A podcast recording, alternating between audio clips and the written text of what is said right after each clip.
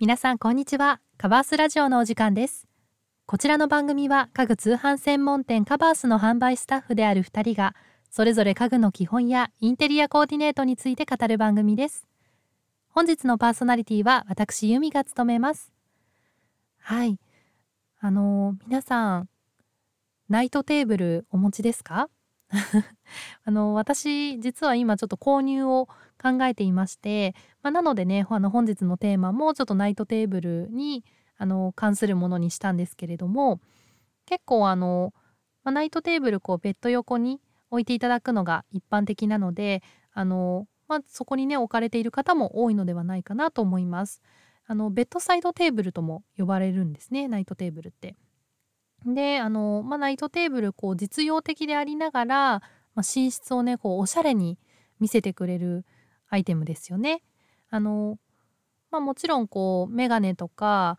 何かこうスマホとか置いておくのにも便利ですし何かこうアクセサリーとかあとは私あのアロマディフューザーが好きなんですけどもそういったのを置いてちょっとこう飾って見せる収納じゃないですけれども見せてこう楽しむっていうのにも使えますね。であのまあねこう購入を私みたいに考えている方も多いのではないかなと思いましたので本日皆さんと共有したいテーマはナイトテーブルの失敗しない選び方です。はいまあね、自分のお部屋にぴったりのこうナイトテーブルを選ぶためのポイントを今日はご紹介していきたいと思います。あのこちら聞いていただきながら理想のナイトテーブルイメージしてみてください。それでは本日も最後までお付き合いください。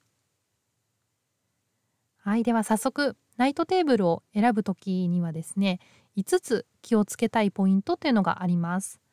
まず高さと大きさそして強度機能キャスターの有無そして素材の5つです。こちら1つずつちょっと解説していきたいと思います。まず高さと大きさなんですけれどもあの高さはベッドと同じぐらいの高さのものを選んでください。そうすることであの使いやすいですしあの統一感も出るのでおすすめです。であの次にですね大きさなんですけれどもあの置きたいスペースに合うものが、まあ、一番ですね。でただあのちょっとこうコンパクトすぎるとどうしても使いにくくなってしまうのでできれば35センチ ×35 センチぐらいあると安心です。で次に、えっと、2点目強度ですね。こちらはあの、まあ、ナイトテーブルって、まあ、手をついてしまったり手が当たってしまうこともあるのでこう、まあ、足がしっかりしていて安定感のあるものを選んでください。まあ、特にあの間接照明とかなんかこうアートパネルとかですね大きくて、まあ、の重みのあるものをちょっと置きたいっていう方は特に強度あのちょっとこう注目してですね商品ページとかもチェックしてみてください。で3つ目が機能ですね。あの、ま、ナイトテーブルシンプルなものも多いんですけれどもこう収納とかあとコンセントあのはたまたこうゴミ箱がついているものもありますので、ま、使い方どういう使い方がしたいのかちょっとこうイメージしていただいてそれに合ったものを選ぶようにしてください。続いて4つ目キャスターの有無ですね。こうお部屋の中で、まあ、動かしてこう使えた方がいい場合とかあとこうお掃除とかですねしやすい方がいいっていう方はあのキャスターがあるものを選んでいただくと便利です。あの頻繁にねこう模様替えする方とかもキャスターがあった方がいいと思います。では最後に5つ目素材ですね。でこちらおすすめはあのベッドフレームの素材と合わせていただくのがおすすめですね。あの、まあ、同色系の